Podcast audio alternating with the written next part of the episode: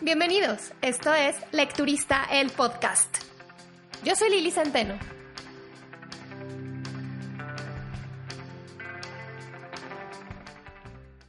Hola, ¿qué tal les va? Gracias por escucharme en esta decimotercera emisión de Lecturista el Podcast. Seguimos con temas macabros para este mes de octubre y el libro del que les voy a hablar el día de hoy no es terror, sí es un poco thriller, pero lo que sí no cabe la menor duda es que es muy siniestro. Incluso más tenebroso que cualquier libro de Stephen King en el que puedan pensar, porque es un libro que desgraciadamente es súper realista. El libro es Temporada de Huracanes de Fernanda Melchor. Además, en algún punto de la lectura, que ya les platicaré más adelante, me recordó un poco a la leyenda de los nahuales, muy común en la cultura maya, azteca y otras más actuales, Así que me di a la tarea de investigarles sobre estos seres míticos. Pero vamos empezando con la reseña de qué se trata temporada de huracanes. En las aguas de un canal, unos niños que andaban jugando por ahí encuentran un cadáver que resulta ser de un personaje muy conocido en los, en los alrededores. Es la bruja del pueblo. Entre chisme y chisme nos vamos adentrando a descifrar quién y por qué fue asesinada. Además conoceremos a los, habitantes, de este pueblo con quien directa o indirectamente se relacionó esta persona a lo largo de su vida. Personas tan perversas y enigmáticas como ella. Primero que nada, tengo que decirles que las ideas que me hice con base a lo que dice la sinopsis fueron completamente erróneas. Pensé que era un thriller al estilo así súper clásico de un thriller. Luego pensé que era fantasía. Luego, por el origen de la escritora, que es mexicana, es de Veracruz, me imaginé que a lo mejor combinaba un poco de los dos, algo así como realismo mágico, pero no, nunca le atiné y por lo tanto me llevé varias sorpresas.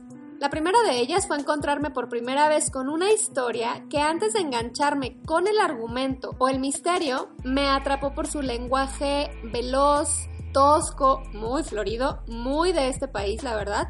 Y eh, en cosa de nada avancé rapidísimo.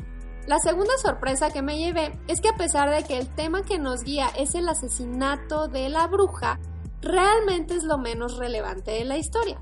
Aquí lo que nos tiene enganchadísimos son los personajes y las circunstancias que los van llevando a realizar el crimen, quien lo realizó, o, a, darle como eh, contexto a esta, esta toma de decisiones, a esta cadena de toma de decisiones. Todo lo vamos leyendo como si fuera parte de un chisme de un, no sé, fulanita le dijo a su tanito y entonces eh, le hizo tal, lo que sea.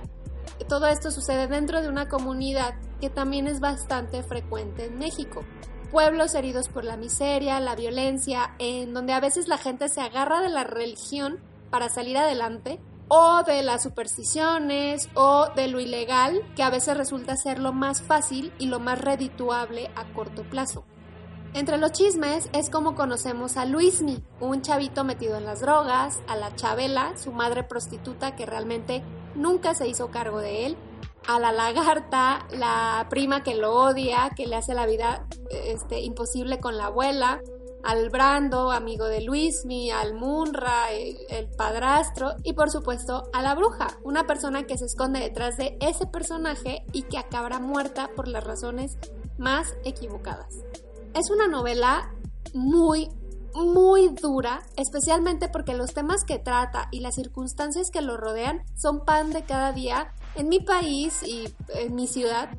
Em, sé que muchos países en el mundo, pero eh, latinoamericanos, tenemos esta, desgraciadamente esto que nos une, la impunidad, la violencia y la ilegalidad. Aunque no se basa en ninguna historia en particular, digamos que adopta retazos de muchas noticias. Em, crea una sola, una sola historia a partir de estas y lo que leemos en la ficción, entre comillas, es, sería súper sencillo encontrárnoslo en, pues en un periódico cualquier día de la semana. Al final, es una novela que a mí me hizo sentir triste, pero me hizo sentir muy enojada, porque finalmente el libro concluye, pero pues en la realidad esto continúa. Sobra decir que es una novela salvaje y extraordinaria a partes iguales.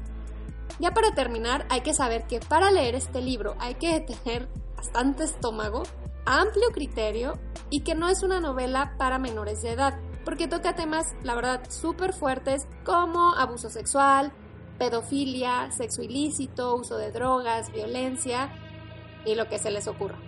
Mi calificación en Goodreads fue de 4 estrellas, lo recomiendo muchísimo.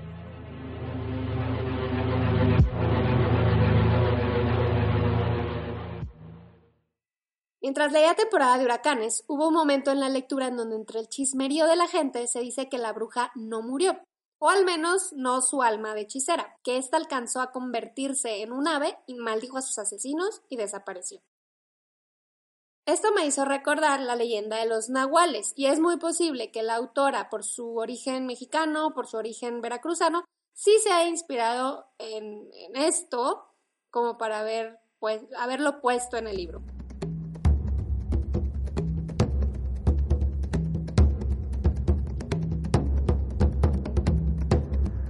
Nahual viene de la palabra náhuatl, nahuali, que significa lo que es mi vestidura o mi piel, como una especie de disfraz, y es la capacidad de transformarse en una criatura mitad humano, mitad animal.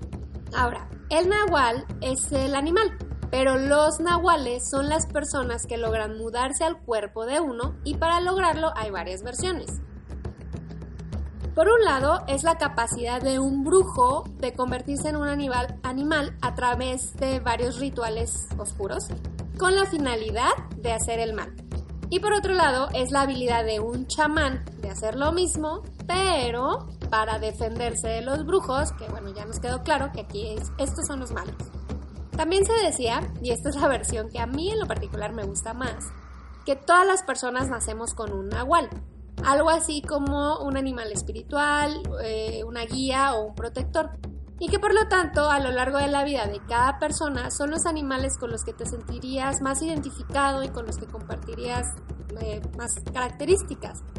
Además, que cuando una persona está tan en contacto con esta guía, puede adquirir la capacidad de transformarse en su nahual. En las culturas prehispánicas, como la maya o la mexica, los animales eran muy cercanos, eran seres muy cercanos a los dioses. Tanto que incluso estos últimos tomaban la forma de, alguno, de algún animal para acercarse a los humanos. Por ejemplo, Huitzilopochtli, dios del sol y de la guerra de los aztecas, se convertía en colibrí, mientras que Tezcatlipoca, dios de la providencia y de lo invisible, se convertía en coyote.